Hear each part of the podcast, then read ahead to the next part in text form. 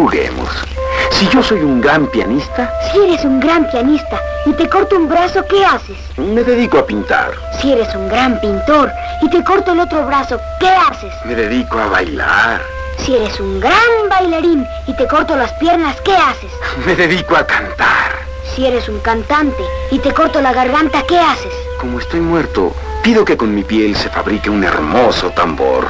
¿Y si quemo el tambor, qué haces? Me convierto en una nube que tome todas las formas. Si la nube se disuelve, ¿qué haces? Me convierto en lluvia y hago que nazcan las hierbas. ¡Ganaste!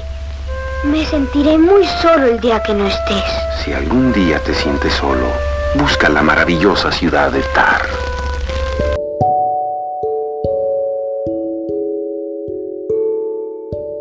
Hola a todos y bienvenidos a este segundo episodio de Podcast Tepeques. Yo soy Gerardo Solares y estoy una vez más listo para brindarles mis mejores pregones y recordarles que si no me quieren en vida, cuando me muera, no me lloren. Sin más, comenzamos. Actualmente las redes sociales nos permiten apreciar el lado humano de los famosos, pues somos capaces de ver sus actividades del día a día por medio de sus tweets y sus historias de Instagram. Sin embargo, no siempre fue así de sencillo, y previo a que el Internet fuera accesible para casi todos, los artistas eran percibidos de una manera completamente distinta. Por lo tanto, el público solía agradecer cuando un artista se sinceraba ante él y sacaba su lado más humano a la luz, lado que los reflectores de los escenarios y los flashes de los paparazzis solían ocultar. Una manera común de sincerarse ante un público era por medio de canciones, y por lo tanto han sido muchas las canciones que hablan acerca del precio de la fama y de la realidad de depresión, adicciones, soledad e hipocresía que ésta suele traer consigo. Sin embargo, de todas las canciones que denuncian los males de la fama, existe una que se diferenció del resto, ya que, a pesar de la sencillez de su lírica, logró influenciar a una generación entera, y por su calidad musical, conmovió y conmueve hasta las lágrimas a miles de personas alrededor del mundo. Adivinaste, estoy hablando de la canción titulada El dinosaurio Anacleto, presentada por primera vez durante el segmento musical conducido por Mico el Micrófono en el programa de televisión chileno 31 Minutos. En este tema, el dinosaurio Anacleto, cuyo nombre real es Roberto, nos habla con sinceridad acerca de la historia de su vida y de cómo por un capricho del destino fue el único dinosaurio sobreviviente a la glaciación, lo que lo dejó en una soledad absoluta. Esta soledad terminó por acercarlo a la locura, ya que Anacleto, confiesa, solía conversar con amigos imaginarios y con su propio reflejo con tal de entretenerse. Finalmente, Anacleto, cansado de esta situación, decidió buscarle un sentido a su vida, probando suerte en la televisión. Esto como presentador de un programa familiar de concursos e invitados especiales.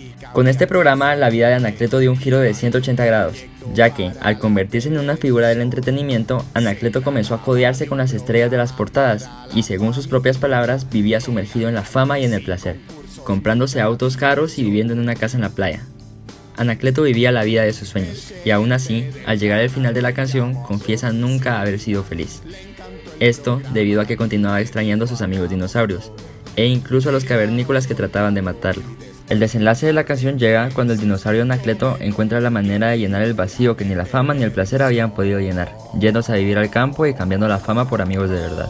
El dinosaurio Anacleto con esta canción brindó al mundo una imagen que se aproxima bastante de la realidad de la fama, esto según gran parte de los famosos, pero para que esta hermosa canción pudiera ser grabada, antes tuvo que existir una canción que revolucionó para siempre la música en español, y cuyo intérprete tuvo que experimentar en carne propia lo más crudo de la fama y el éxito. La historia de esta canción comienza en el año de 1977, cuando Héctor Lavoe fue encontrado dentro de un carro con una sobredosis de heroína. Su carrera se encontraba en el punto más bajo hasta entonces, debido a su drogadicción y a una grave depresión, además de un paso por la cárcel. Al enterarse de la situación en la que se encontraba Lavoe y de su reciente sobredosis, su ex compañero y colega Willy Colón llamó a Rubén Blades, en busca de un buen tema para que Héctor pudiera dar un repunte a su carrera y con esto a su vida. Por suerte, Rubén Blades estaba justo terminando los detalles de una canción que pretendía interpretar él mismo, pero cuyo tema era perfecto para que fuera interpretada por la voz. Por lo tanto, después de titubear un poco, decidió cedérsela.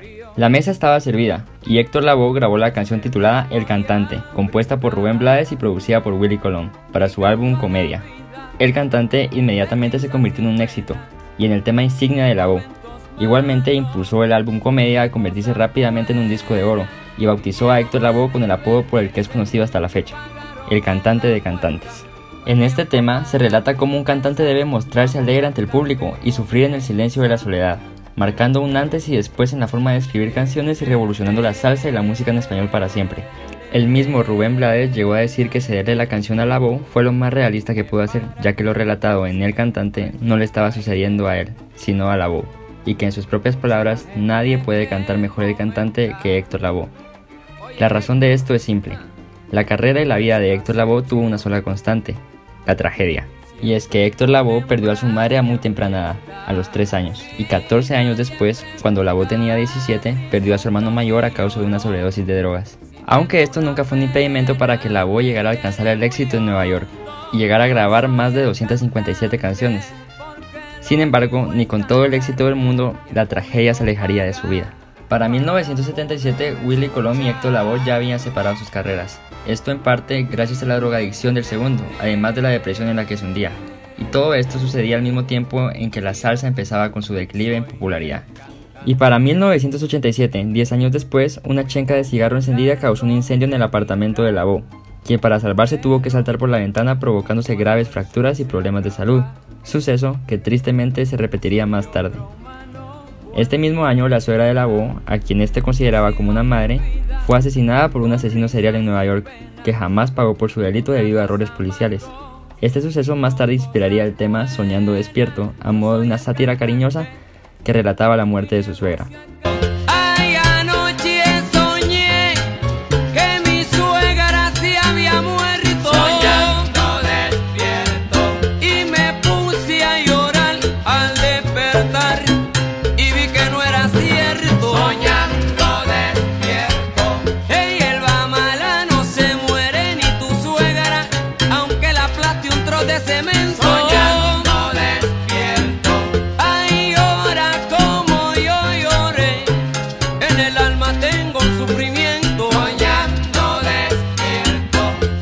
El asesinato de su suegra le causó al cantante de cantantes una crisis nerviosa, por la que tuvo que ser internado. Al salir de la clínica, aún enyesado por la caída, la boa asistió a un homenaje en el que su padre lo vio en concierto por primera vez. Lamentablemente, una semana después del concierto, su padre también falleció. Y por si lo mencionado ya no fuera más que suficiente para llamar una vida trágica, lo peor aún estaba por llegar, ya que en 1987 el hijo menor de Labo falleció a los 17 años, de un disparo supuestamente accidental que le dio un amigo en su apartamento mientras limpiaba un revólver. Luego de los hechos confusos durante el asesinato de su hijo, la voz escapó de su clínica de rehabilitación y recayó drásticamente en las drogas. Un año después y como consecuencia de esta adicción a la heroína, la voz fue diagnosticado con SIDA, producto de inyectarse con una aguja infectada. Un año después, se planeó un concierto en Puerto Rico que prometía revivir nuevamente la carrera de la voz. Sin embargo, para este se vendieron menos de 300 entradas. Sin importarle esto, la voz se ofreció a cantar para las pocas personas presentes de manera gratuita, aunque los productores decidieron dar el concierto por cancelado. A pesar de la negativa de los productores, la voz estaba dispuesto a cantar de todas formas, pero lo único que consiguió con esto fue que le apagaran las luces del escenario y le quitaran el sonido. Héctor Lavoe ahora sí estaba a punto de tocar fondo. Y al día siguiente, después de una discusión con su esposa, saltó del noveno piso de su edificio. Pero la realidad supera la ficción, y a la voz le tocó volver a comprobarlo en carne propia, cuando incluso tras la caída logró sobrevivir, quebrándose ambas piernas y sufriendo fracturas en todo el cuerpo. Entonces, el cantante de cantantes con sida, diabetes, drogadicción, fracturas en todo el cuerpo y problemas de salud, decidió continuar con su carrera, siendo explotado más allá de su capacidad y mal pagado por su trabajo. En 1990 se organizó un concierto para homenajear la vida de Héctor Lavoe, concierto del cual Willy Colón se retiró en protesta, ya que no consideraba justo que se le hiciera trabajar a la voz en su condición. A este concierto se unieron los Fania All Stars, así como Johnny Pacheco, Cheo Feliciano, Ismael Quintana y Celia Cruz. No pasó mucho para que este concierto de Sold Out también se viera manchado por la tragedia, ya que Héctor Lavoe intentó cantar durante 5 minutos sin lograr más que balbucear. El show tuvo que continuar, pero con el micrófono de Lavoe al mínimo de volumen y con un público totalmente conmocionado. Inmediatamente al terminar el concierto, Ismael Quintana dejó caer el micrófono y rompió en llanto, mientras Cheo Feliciano mantenía una sonrisa forzada con el rostro lleno de lágrimas. La orquesta y los demás miembros también lloraban, en conjunto con el público, que fue fiel a Labo hasta el día de su final. Para 1991, un derrame cerebral imposibilitó a Labo de volver a cantar, y vivía en la miseria, luego de ser forzado por David Lugo a firmar un contrato en el que cedía todas sus regalías aunque finalmente lograría recuperarlas. Finalmente, en 1993, Héctor Lavoe, el cantante de cantantes, falleció a los 47 años de edad. Es evidente que el tema del dinosaurio Anacleto y el del cantante relatan una historia similar, pero con un final abismalmente distinto. Y que, sin el cantante, canción que popularizó la verdadera y cruda realidad de los artistas de antaño, el dinosaurio Anacleto y decenas de canciones más jamás hubiesen existido, o al menos no de la misma manera. El final del dinosaurio Anacleto nos hace soñar con un final alternativo para aquel artista que escribió con su propia sangre la historia de la salsa y que abrió el camino para los artistas venideros.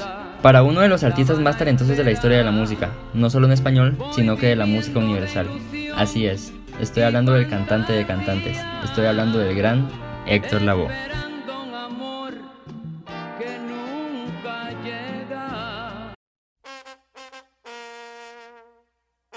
Ahora solo me queda recomendarles escuchar tanto el álbum titulado Comedia de Héctor Lavoe como el álbum titulado 31 canciones de amor y una canción de Guaripolo de 31 minutos.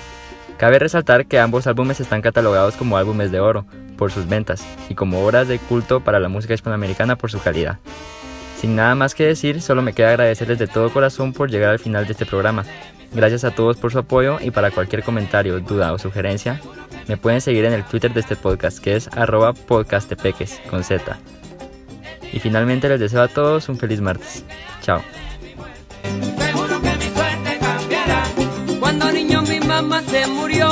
Solito con el viejo me dejó. Me dijo solo nunca quedarás, porque no esperaba una enfermedad. A los 10 años papá se murió, fue con mamá para el más allá. Y la gente decía al verme llorar, no lloré